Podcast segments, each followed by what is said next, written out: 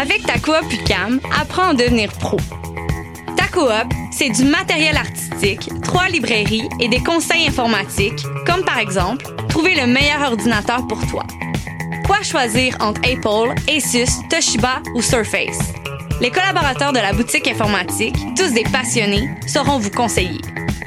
Encourager ta coop, que ce soit en magasin ou en ligne, ça fait changement.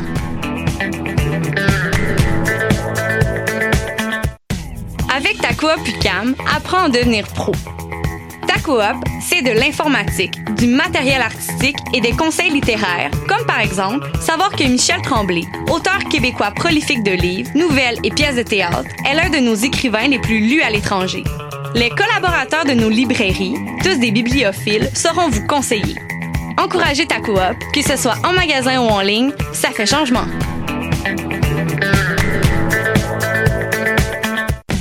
Avec ta coop UCAM, apprends à devenir pro.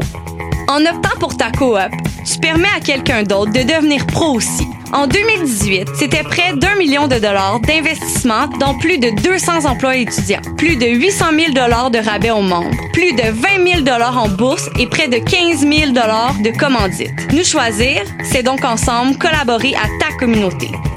Encourager ta coop, que ce soit en magasin ou en ligne, ça fait changement. Avec ta coop UCAM, apprends à devenir pro. Coop, c'est trois librairies, de l'informatique et des conseils pour les artistes, comme par exemple comment faire le choix entre peinture à l'huile, à l'acrylique ou l'aquarelle. Tous ces médiums ont des avantages et des inconvénients, un rendu différent et des coûts qui s'y rapportent. Les collaborateurs de la boutique des arts, tous des artistes, sauront vous conseiller. Encourager ta coop, que ce soit en magasin ou en ligne, ça fait changement. Bonsoir ou bonjour, c'est Oxpo Puccino et vous êtes sur les ondes de choc. c'est pour ça que ça bouge comme ça. Oh fucker, c'est ça. Voilà.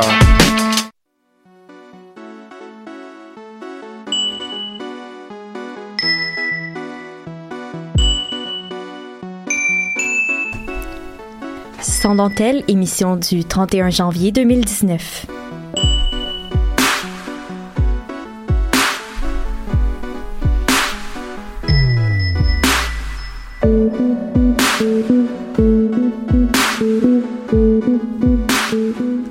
Bonjour à tous et à toutes et bienvenue à Sans dentelle ou à la Coop UQAM, on le sait plus. Hein? Euh, Alors, euh, la personne que vous avez entendu rire euh, bien loin, c'est Cassandre. Euh, Allô Cassandre. Salut Camille. Ça va bien. Est-ce que tu vas, tu vas devenir pro avec la Coop? Hey, je pense que j'ai envie d'aller à la Coop maintenant. Je sais pas ce que j'attends. je m'excuse à tous nos auditeurs et auditrices si vous n'avez pas entendu les pubs avant, mais je fais des petites blagues de Coop parce qu'il y a eu quand- comme quatre pubs de Coop. Bref. Euh, on a aussi Sarah hein, qui est derrière la console. Allô? Et qui aujourd'hui euh, nous fait une chronique. Ça fait tellement longtemps. Sarah, oui, oui, pour vrai, oui. Ça doit faire au moins un an. tu nous as manqué. Oh, c'est vraiment cute. Merci. Eh ben, tout ça pour dire que je vais commencer. On va commencer, on va rentrer dans le sujet, hein, dans la foulée du hashtag MeToo. Les femmes et les mères, surtout de partout à travers euh, le monde, ont commencé à élever leur voix pour dénoncer les violences obstétricales et les traumatismes qu'elles vivent durant leur accouchement. Sarah, euh, Sarah euh, commençons par le début. Est-ce qu'on qualifie qu'est-ce qu'on qualifie de, violence obstétric- obstétricale? Mon Dieu, je vais la voir. Hein? Et en quoi ça consiste en fait? Mais en fait, les gens ne s'accordent pas tous sur une même définition, mais la Fédération du Québec pour le planning des naissances définit que la violence obstétricale, en fait, c'est l'addition de deux types de violence. Donc, la violence institutionnelle. Dans ce cas-ci, on est dans un hôpital, donc un contexte médical. Puis, il y a la violence basée sur le genre, puisqu'on s'entend que c'est des violences qui n'arrivent qu'aux femmes dans ce cas-ci. Euh, pour Lorraine Fontaine, qui est du regroupement Naissance-Renaissance, la violence obstétricale, c'est plus de voir l'accouchement comme un acte médical et non comme un événement humain, comme on est habitué de le voir depuis euh, des siècles. Euh, donc voilà, c'est ce qu'elle disait dans une entrevue à Médium Large à Radio-Canada, il y a peut-être, je sais pas, un an. Euh, donc, ça se rapproche vraiment d'une déshumanisation pardon, de l'accouchement plutôt que juste d'un acte d'amener la vie sur Terre. OK, puis plus concrètement, ça ressemble à quoi?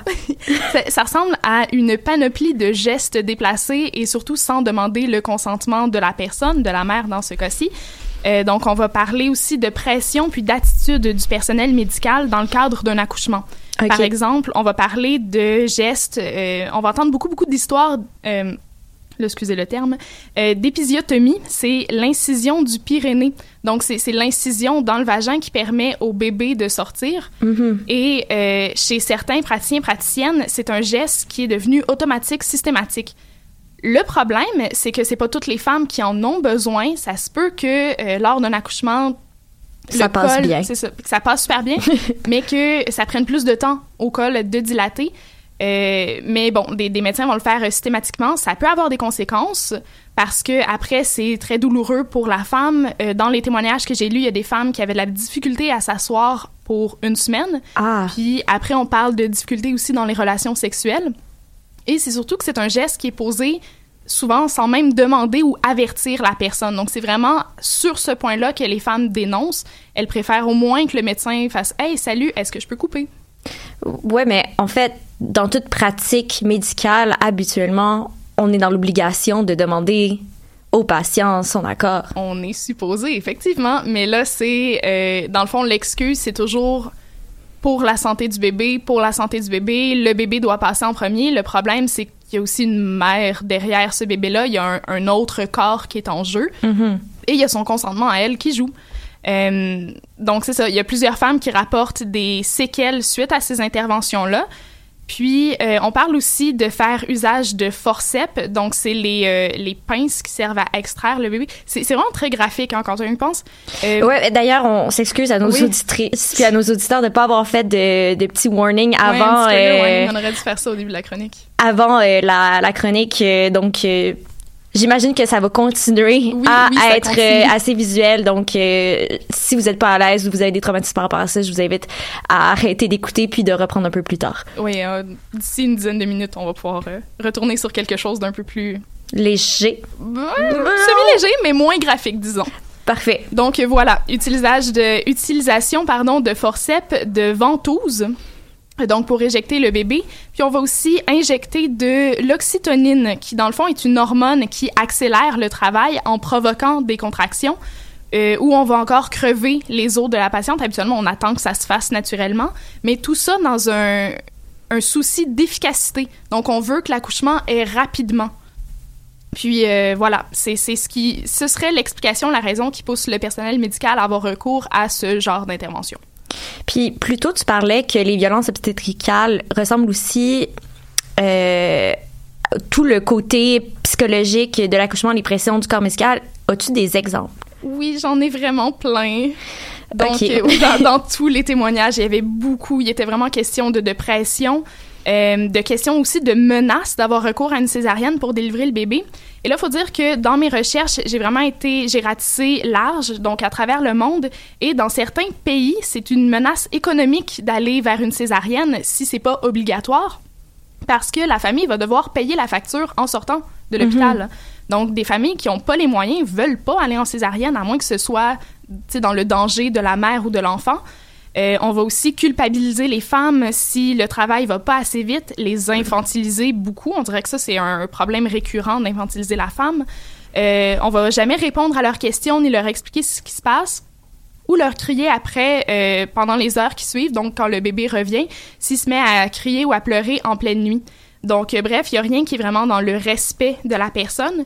Et je lisais aussi, puis j'ai vraiment aucune misère à le croire, que ces violences psychologiques-là sont encore plus présentes chez les femmes qui sont racisées ou qui ne parlent pas la langue qui est parlée à l'hôpital, parce qu'il y a très peu d'interprètes qui sont là.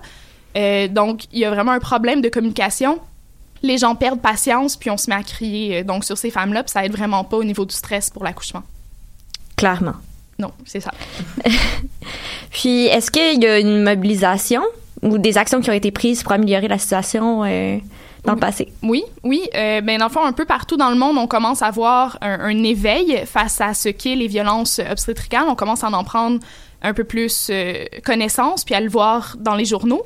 Euh, en Russie, il y a violence in obstetric, le hashtag, qui, qui a donné lieu vraiment à une foule de dénonciations puis de témoignages, alors qu'en Italie, il y a une, une femme sur cinq qui rapporte avoir été victime de violences obstétricales, mais l'une d'entre elles, qui est une avocate, a décidé de poursuivre l'hôpital en justice.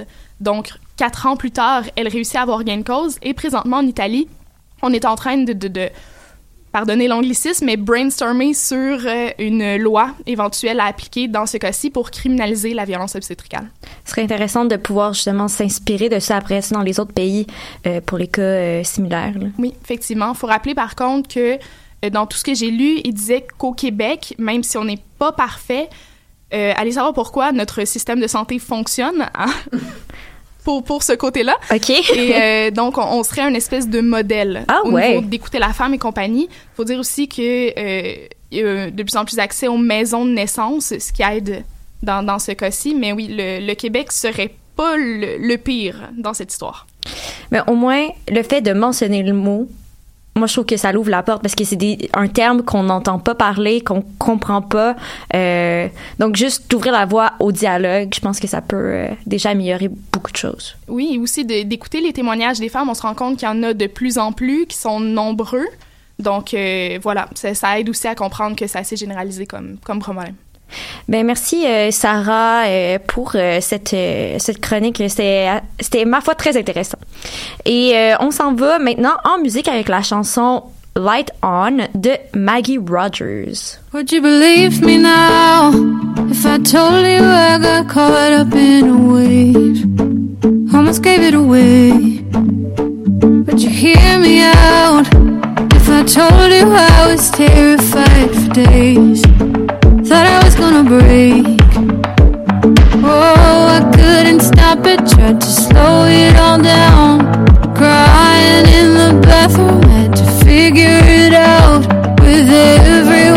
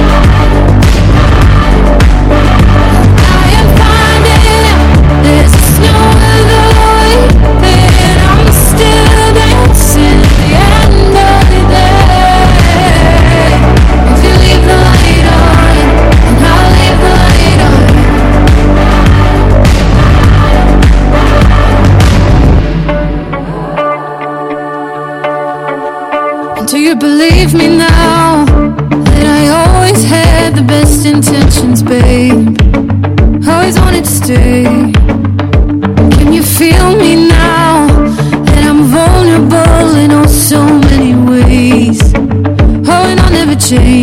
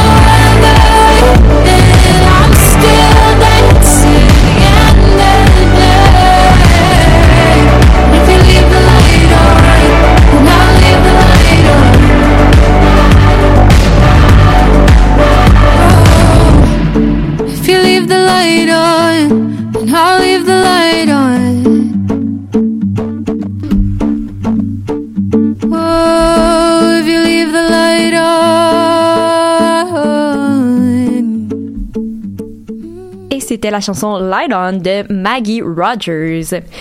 Et hier, euh, c'était la, journée euh, Belle Cause pour la cause. Hein, je vous surprendrai pas. Euh, J'imagine que vous en avez...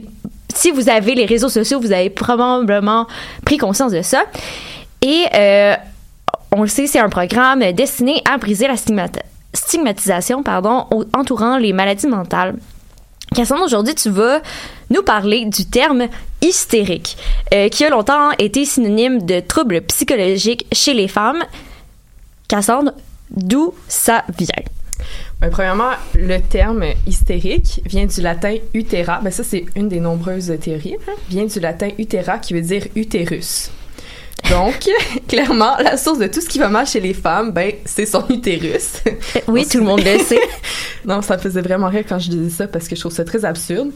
Et la première fois qu'on entend parler de- de- d'une femme qui est hystérique, sans utiliser ce terme-là, euh, c'est Platon euh, dans son dialogue euh, intitulé Timée, euh, qui parle de l'utérus comme étant un être à part entière, ayant ses propres désirs et besoins dans le corps de la femme. Puis s'il n'était pas comblé, ben, il crée des maladies de toutes sortes chez les femmes. Donc, des problèmes respiratoires, des gènes extrêmes, Mhm, des trucs comme ça. Donc, euh, la... excusez, je suis pas capable de garder mon sérieux, mais Oui, parce que tout ce que tu dis fait beaucoup de sens. ben, la seule façon de guérir la femme de finir, c'était quoi? L'orgasme? Ben, c'était de se faire fourrer, excusez-moi. Je suis vraiment désolée. D'avoir des relations sexuelles et de faire des enfants. donc, euh, en gros, c'est, elle était insatisfaite sexuellement, donc elle était malade. Merci Mhm. Platon. Tout ça fait du sens. Euh, mais le terme hystérique, pour revenir un petit peu euh, sur le sujet, euh, apparaît pour la première fois en 1568 dans un dictionnaire, mais c'est un terme qui a vraiment beaucoup évolué au cours des années, euh, appuyé par de nombreuses recherches et études. Peux-tu nous faire une petite ligne du temps de l'évolution de ces recherches et études-là dont tu parles? Je vais essayer d'en parler de façon sérieuse, donc vous pouvez me, me réprimander si j'ai Je pense que ça va être un peu difficile considérant nos émissions passées. Oui. donc, euh, donc, au début, on associait beaucoup l'hystérie euh, aux organes génitaux. Donc, on- je parlais de l'utérus. Mais vers la fin du 17e siècle, on associe l'hystérie aux émotions. Donc, Wow! c'était associé- ben oui, on n'est pas lu. Euh, associé, c'est associé à d'autres troubles nerveux comme le fameux spleen, euh, l'hypochondrie, la mélancolie, toutes ces, ces maladies-là. Euh, euh, docteur, docteur, docteur Robert Brunel Carter, qui est un précurseur de la psychanalyse freudienne. On connaît tous et toutes très bien Freud. Mon grand chum. Mon grand chum. Euh, en 1853, donc, Carter écrit que, et je cite, L'hystérie serait causée par la répression de sentiments intenses chez une personne au caractère impressionnable ayant vécu une puissante expérience émotionnelle négative. Donc, cette personne impressionnable, souvent une femme, réprime souvent ses pulsions sexuelles. Donc, on constate que, en fait, il constate, pas moi, euh, que les femmes sont plus sensibles et que la société exige d'elles qu'elles contiennent plus leurs élan sexuels que les hommes. Là-dessus, il n'est pas très très faux, là, je veux dire que. Ok, j'arrête. Oui, non, mais je veux dire, dans un monde où est-ce qu'on savait pas qu'un clitoris existait, Ouais, euh, je veux dire, oui, probablement que leur pulsion sexuelle était probablement beaucoup plus retenue. Ben, on euh, demandait à ce qu'elle soit plus retenue que celle des hommes. Mhm. C'est ça qu'il a découvert. Je mets des guillemets. Euh, Carter affirme aussi que euh, des femmes frustrées peuvent elles-mêmes déclencher leur crise d'hystérie par manque d'attention et donc dans le but de manipuler leur entourage à obtenir de l'affection. mhm, donc, c'est euh, ce que je fais tout le temps, en fait. c'est- euh, à se satisfaire émotionnellement. Donc, euh, c'était par manque d'attention qu'elles déclenchaient leur crise d'hystérie. Euh, fait que là, l'hystérie, à ce moment-là, devient synonyme pas de symptômes physiques, mais de comportements dits néfastes, comme la malhonnêteté, l'égocentrisme, euh, la provocation sexuelle. Donc là, ça l'a chan- ça l'a comme twisté le mot de bord. c'est plus devenu « Ah, je suis malade », c'est devenu « Ah, j'ai des problèmes, euh, des problèmes mentaux, des problèmes de comportement, parce que je cherche de l'attention ». Là, c'est là qu'on arrive à Freud, notre grand chum. Au début du 20e siècle, euh, Freud euh, dit que l'hystérie est une névrose causée par la répression de fantasmes. Donc, tu sais, on, voit qu'on tourne pas mal en rond. Euh, par la répression de fantasmes et de désirs. Puis il publie avec Joseph Breuer, désolé, en, en 1895, il publie, ils publient ensemble Études sur l'hystérie. Donc, c'est un ouvrage dans lequel ils étudient cinq cas de femmes atteintes d'hystérie, encore là, selon eux. Selon eux. Donc, on parle vraiment d'études euh, sur des femmes faites par seulement des hommes. Je sais Mhm. pas si vous aviez remarqué Non, non. dans l'air, euh, dans, dans ma, dans ma, time- dans ma, voyons, ligne du temps. Et puis, comment euh, les féministes de, de l'époque ont réagi à ces théories-là? Dis-moi donc, Cassandre. Je, te dis ça, Camille? Ben, Je suis toute oui.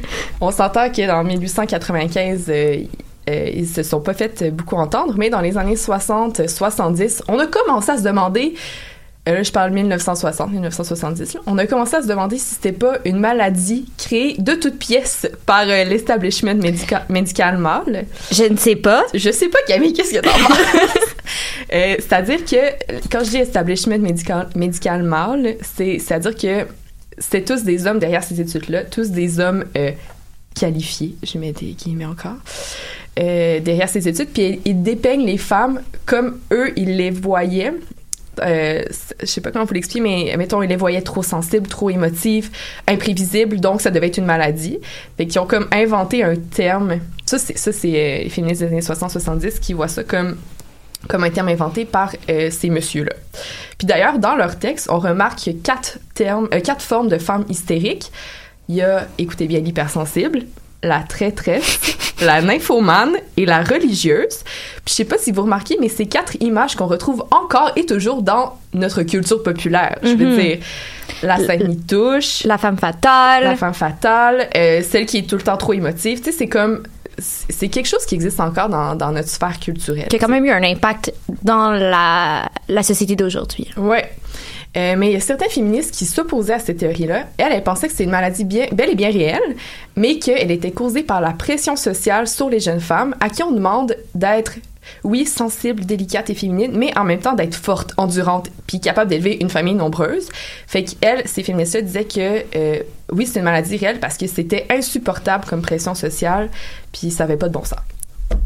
Euh, on n'entend pas souvent dire qu'un homme est hystérique. Qu'est-ce qu'on utilise dans notre langage commun comme qualificatif pour ces messieurs? Ben, premièrement, les situations dans lesquelles on pourrait dire, ben, moi je dirais pas ça, mais qu'on dirait qu'une femme est hystérique, c'est quand souvent c'est quand elle est fâchée, elle est impatiente, euh, elle est hors d'elle. Elle, elle surréagit, si on veut, Ouais, ouais, dans la dans le Ouais. langage. euh, familier. Tandis que quand un homme va être dans cette situation-là, on va dire de lui, ben, tu sais, qu'il sait ce qu'il veut. Il, il- il a du caractère, il se laisse pas marcher ses pieds. Fait que Effectivement. Fait que, tu sais, quand une femme, elle va. Tu sais, on n'est pas. C'est pas nécessairement hystérique qu'on va utiliser comme terme. On peut dire, ah, elle est en SPM. Donc, euh, c'est le syndrome prémenstruel. Euh, J'ai déjà aussi entendu, elle est mal baisée. J'ai entendu ça sur mon lieu de travail. Euh, Puis en plus, c'est- tellement problématique, mal baisée, parce que ça rend son rôle passif dans une relation sexuelle. Puis ça, je veux dire, elle subit la pénétration mal baisée. Et non, euh, elle a du, de la poussière sur le clitoris. Sais, Tu pourrais dire ça au pire, mais je veux dire. Je suis vraiment désolée. On va, continuer, on va continuer la chronique, on, on enchaîne, on enchaîne. Je me demandais, Cassandre, qu'est-ce que ça crée comme impact quand on utilise les termes, des termes comme ça pour décrire le comportement d'une femme? Ben, premièrement, ça renforce le stéréotype qu'une femme qui a des, des émotions fortes, c'est pas normal. Que c- on peut, qu'on en rit, c'est risible, ça, on, la, on, on invalide dans le fond ces émotions-là. Euh, étymologiquement parlant, ça fait aussi référence à un trouble de santé mentale qui a été conçu par des hommes, comme je vous ai tout expliqué avant, puis qui suggère que là où les femmes sont sexuellement frustrées, puis ça, justement, encore là, ça invalide euh, leurs émotions. Puis un fun fact comme ça, les Québécoises ont 50% plus de chances de se faire diagnostiquer un trouble de l'humeur que les Québécois. Fait que je veux dire, on renforce ce, ce stéréotype-là, puis on renforce cette idée-là que euh, les femmes sont instables émotionnellement. Ils sont plus fragiles mentalement aussi. Aussi. Euh, Est-ce qu'il y a d'autres mots à éviter dans notre vocabulaire dans la même lignée que hystérique, euh, rapidement? Oui, euh, mais premièrement, j'ai eu euh, cette idée-là en lisant le livre Dictionnaire critique du sexisme linguistique, qui est un genre d'abécédaire qui réunit des textes de plusieurs femmes. Euh, ça a été écrit sous la direction de Suzanne Za- Zakour et Michael Lessard. Je vous invite vraiment fortement à les lire. Euh, puis justement, à proposer des mots qu'on utilise peut-être sans être conscient ou consciente qui sont sexistes. Euh, pour euh, hystérique, il y avait aussi le mot capoter, c'est dans ta tête, crise d'hystérie, t'es trop émotive, être dans sa semaine, être frustré sexuellement, quelqu'un qui est nymphomane, puis utiliser le, euh, le fait d'être en SPM euh, quand euh, t'es émotive. Ben merci Cassandre. On va, euh, on, on, espère que tout le monde va essayer d'éviter ces termes-là et d'éviter le terme hystérique. Et sans plus tarder, on vous quitte, on vous laisse, on se retrouve la semaine prochaine pour parler de d'autres trucs problématiques dans le monde féministe des années 2019. Et on se laisse en musique avec la chanson Minou de D'Embrume.